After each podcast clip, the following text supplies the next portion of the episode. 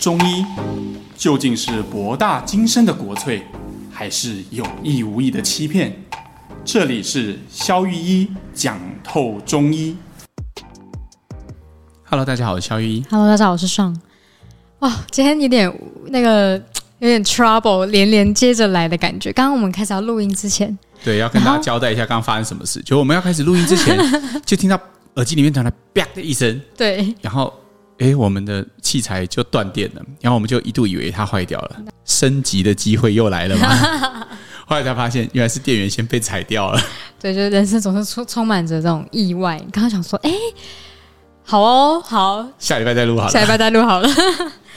没有啦，今天还是要来问小玉一个问题，但这要先从网络上的故事开 始讲朋友的要被杀掉。 好啦，就是呢，有些社团跟文章啊，我们很常看到女生啊，经常会有一些呃难以启齿的困扰，所以大家都通常到网络上讨论嘛，或者是直接去诊间，然后你也不知道到底那个医生跟你说的解决方案是不是，其实应该都会有用，但是很讲得多这人么隐晦，到底是什么隐疾啊？对，反正总而言之呢，那个影集呢，就很常很很常女性们呢一直反复困扰这样。嗯答案就是呢，阴部的瘙痒。但这个阴部瘙痒就很奇怪了，就是之前我们以前的集数有提过说那个念珠菌感染嘛，然后呢。很多女生也会一直反复感染，但我那时候在网络上看到的文章比较特别，她搞到后来才发现自己其实是呃阴部湿疹，根本就不是念珠菌感染，但还是嗯就是吞了一些药这样。我想说，哎、怎么会这样子？就来问一下肖医师说，哎、为什么有些女性们呢，很容易在阴部这边的问题，然后反复困扰自己，然后又有很常搞混这样子。 OK OK，首先呢，我们先定义我们这一集谈的嘛，大家各位听众可以想象，就是你眼前有两个圈圈，嗯，啊，这两个分开的圈圈，好、就很像马戏团有两个圈圈，但那两个圈圈还没套在一起，好，这两个圈圈， 有其中一个圈圈是关于呃阴道感染的，嗯，其实我们之前有做过一期节目，专门在讲阴道感染，比如念珠菌感染，刚刚上有提了。对，那这个在西医来说，这是妇产科要负责的。哦，嗯，对，没错，那另外一个，就像像刚刚提到的，哎，搞了半天才发现它其实是外阴部的皮肤的湿疹。嗯，那外阴部的皮肤还是皮肤，所以基本上这个是皮肤科在看的。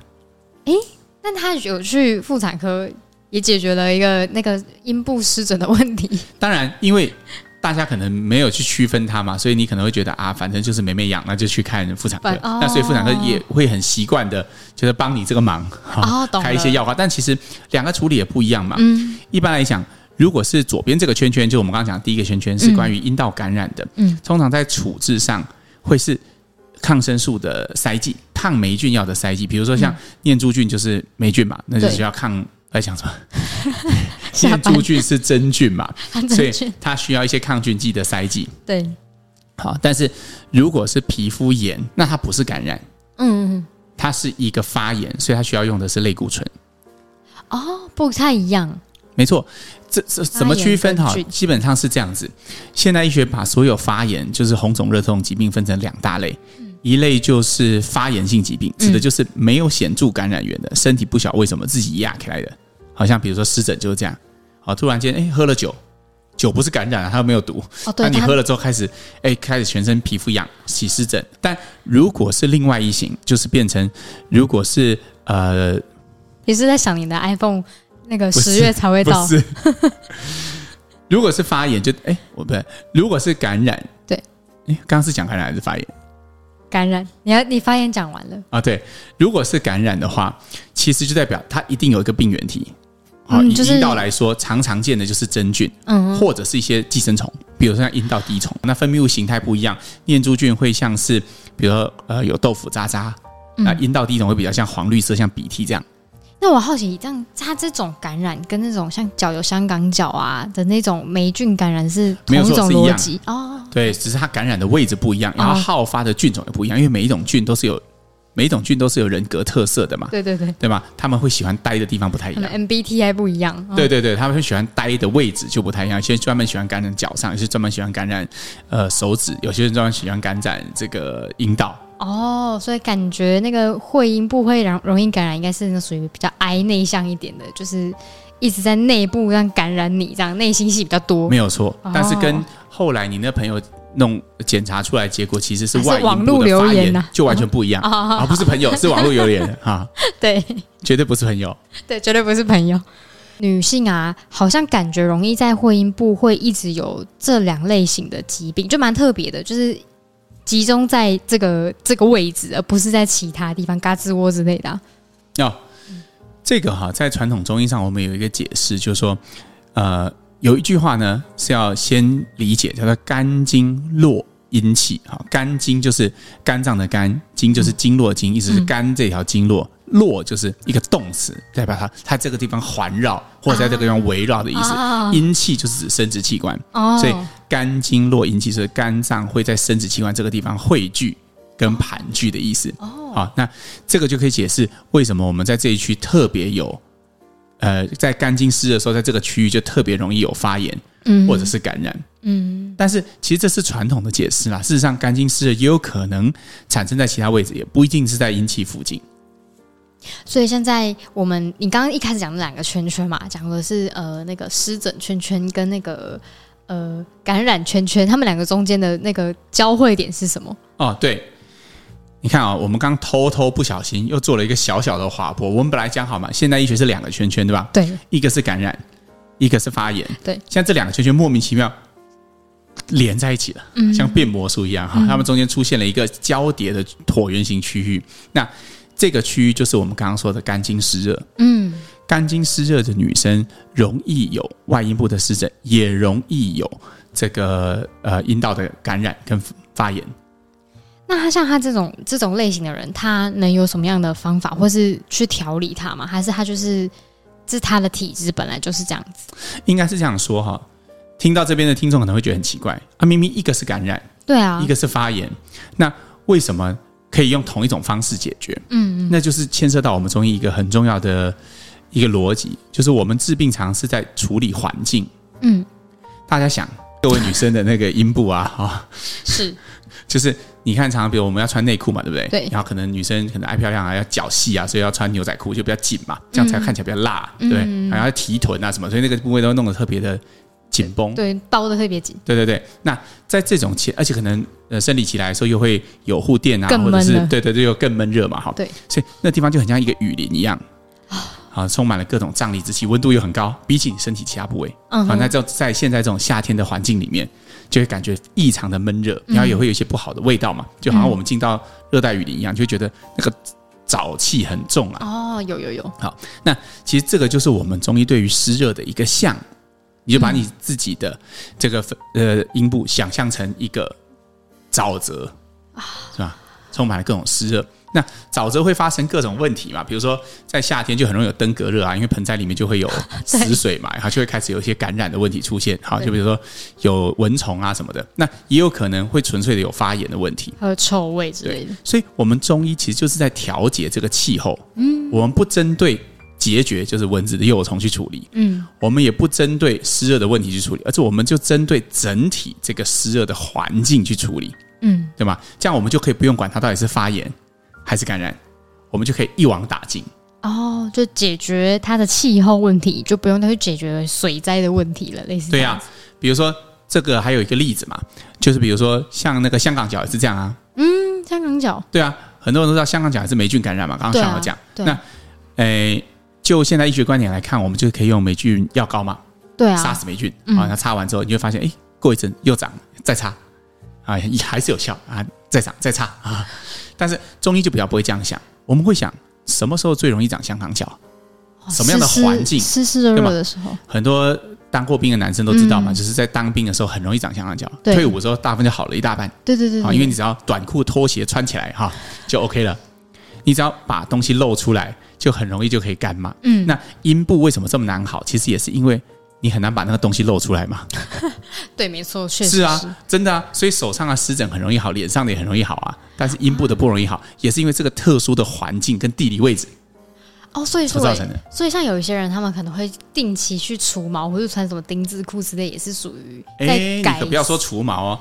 除毛除了情绪比较好之外，不是啦， 哦，原原来有这一块不是啦，这除了这个也是保持干爽的一个好方法。哦，很多呃，我知道临床上很多女生她除毛的有一个原因，就是因为她那个地方会不干爽，哦其实除毛就是让这个瘴疠之气把那个雨林的树都砍光嘛，啊，对对对对吧？？这样就是不会有那些感觉不会还会有藏污纳垢的地方啊，哦，对吧？所以其实除毛本身也可以算是一种，就是我们在解决环境问题的一种思考嘛。对你不是靠擦药膏，嗯你不是靠擦类固醇抑制发炎，你也不是靠塞剂去呃，就是杀光抑制那些那些那些呃，比如说真菌啊，或者是滴虫嘛。对。那像那种，就是你刚提到干净湿热，听起来就是这类型的人容易有湿有热。那有那种就是不是湿热类型，但他却常常还是这样子发病的人吗？ OK，回到我们刚刚说的两个圈圈嘛，中间交叠的这一块，就是在中医肝胆经湿的人非常容易有，同时有这两个问题，对对吗？但如果我们只看分泌物，有单纯的虚症；哦，如果我们只看外阴部湿症，其实也有单纯的虚症。嗯，好，我们先来讲分泌物这一块，其实我们之前有提过，嗯好，那时候我们报了一个秘方嘛，就是关于山药的，啊，对对对对对，对吗？因为其实很多临床上百分之七八十的分泌物其实是虚症。好，所以呃，一般来讲，这种虚症呢，都可以类似像用丸带汤，就是以山药为主的这个处方，或者是你自己吃四神汤，其实都会有一定程度的改善。嗯它的逻辑是，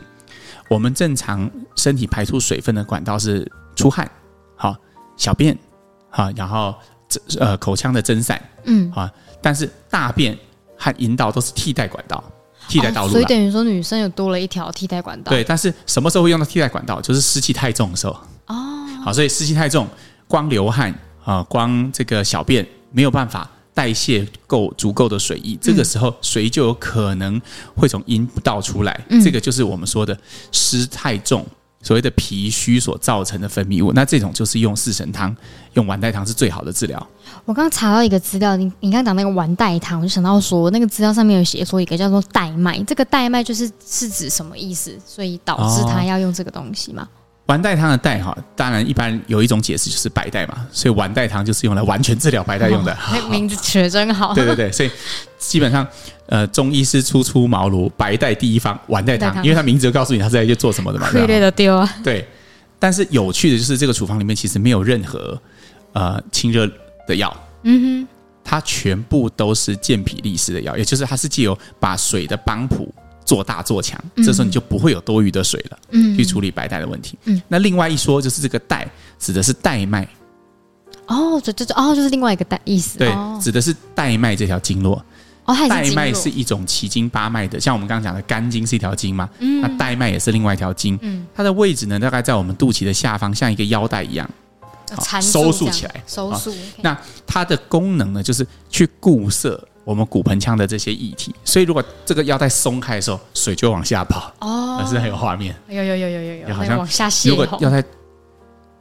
喷开的话，肚子就会凸出来，哈，就是不是肚子，水就会往下跑。哦 那这个时候带脉的能量不足，我们就可以用丸带汤来做补充。嗯，嗯，那所以一般民众像之前讲的，就是说临床上可能会开丸带汤，然后民众是可以喝什么四神汤，对不对？对，所以其实我一向都鼓励哈，呃，就是呃阴道分泌物的患者在治疗过程，确定把这些肝胆经的湿热都去掉，就是我们刚刚刚讲两个圈圈的中间，嗯，剩下的那个部分都可以用四神汤来做后续的调理。哦，原来是这样子。那另外一块呢，就是像我们刚刚讲湿疹这一块，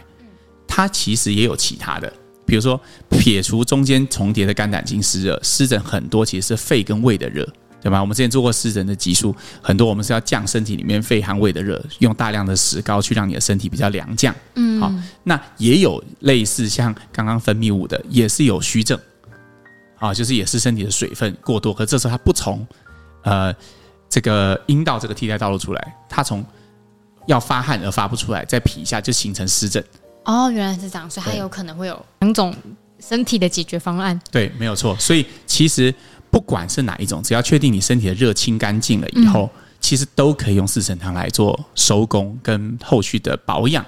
那假设如果说我今天年纪比较偏大了，然后但是我就不觉得我是那种湿热痒，我是那种干痒感，就是不觉得像那种冬天皮肤有没有会起屑那种哦干痒这感？是一个那很这好的种问是题哪一种？干痒感哈，有有人是养在里面。哦，懂好，也有人养好不在舒服啊外面哈。我们指的里外就是指阴道或者是外阴懂的部分哈。嗯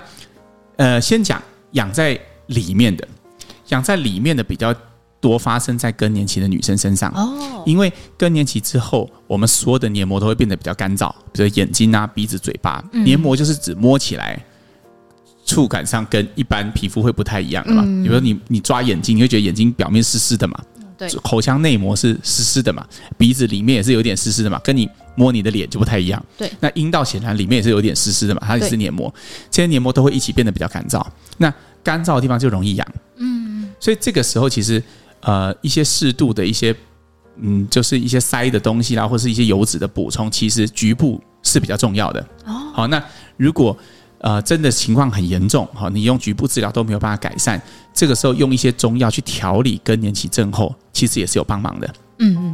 嗯，那外面的痒就比较跟湿疹治疗一样，就跟一般的皮肤瘙痒一样，哦，因为它是皮肤的、嗯对，就是皮肤的问题。好哦，那请肖师今天帮我们总结一下，就是这个私密处瘙痒的一些种种重点。嗯好像讲了很多哈，但是我们来帮大家总整理一下，就是我们今天讲的范围其实是两个，一个是关于里面的，一个是关于外面的。啊，嗯里面的大部分都是感染，外面大部分都是这个发炎。对好，在现代医学是这样看，但是我们讲了，从中医的角度看，有一个里外都共同有的，就是肝胆经湿热这个症型。嗯好、那这时候我们只要把环境调节好了，把这个雨林转换成平原，那一切就会变好。好、就天气变好的意思。天气变好，所以各种沼泽里面的瘴疠之气啊都会消失。没好。错没错，那再来讲到两边分别有的，比如说像分泌物里面我们讲到虚症，讲到带脉，讲到丸带汤。那另外一块是比如说包含呃外阴部的皮肤，嗯，那我们又有比如说肺胃的热或者是呃虚症，对对吗？那还有一种。刚刚上提到最后的就是关于女生的干燥问题，对吗？那常常发生干在痒更年期妇女。好，那如果在里面的话，大部分可以用调理更年期的方式来处理。好的，这就是以上今天呢来算是也是影集系列之一的对私密处瘙痒。没错那大家如果有什么影影集呢，也欢迎跟我们敲完，因为我们的留言呢即将念完了 哟。终于还债结束，没错，好，那我们来念本周的留言。我们今天就快速念一则比较长的留言，然后也是这个听众呢，他感觉特别的焦急的想要询问，所以我们就来回答他。他说：“医师你好，然后他听了呃 podcast 一阵子，然后今天突然想要问这个问题，来解决他多年的病症。那他的叙述如下哦。”还有他的手指在十多年前被西医诊断有慢性湿疹，不会好，需要长期的擦药。然后后来疫情的影响啊，这个药物啊，他用过最有效的类固醇就停止贩售了，其他同类型的药物也无法有效的减轻他的病况。那他开始改看中医，想从本质来调理。这个过程当中呢，他的身体呢曾经爆发全身性的异位性皮肤炎。然后在这之后呢，除了身体和四肢痒、皮肤脆弱、手指头状况恶化扩大范围之外呢，病症看起来就不太一样，没有水泡。是发炎红肿的感觉。然后中医说呢，大概是脾虚、肠的问题、气血虚、舌苔黏腻这类型的。其中一家他认真吃了两个月，他感觉就好一点点，但他的朋友说感觉看起来是更糟的。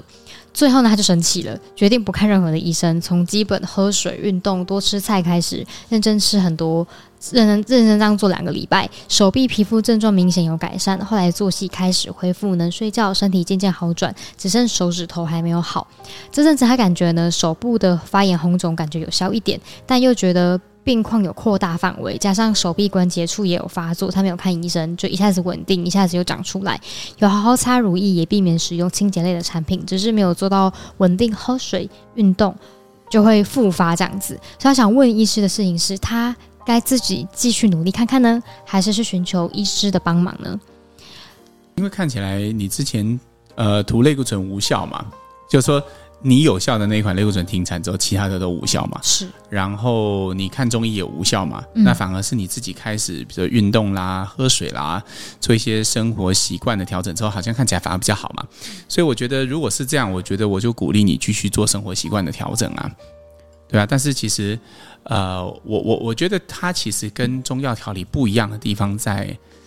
嗯，这当然我不知道你之前看哪一个医生，或者是你的医生帮你开什么药，但是从你的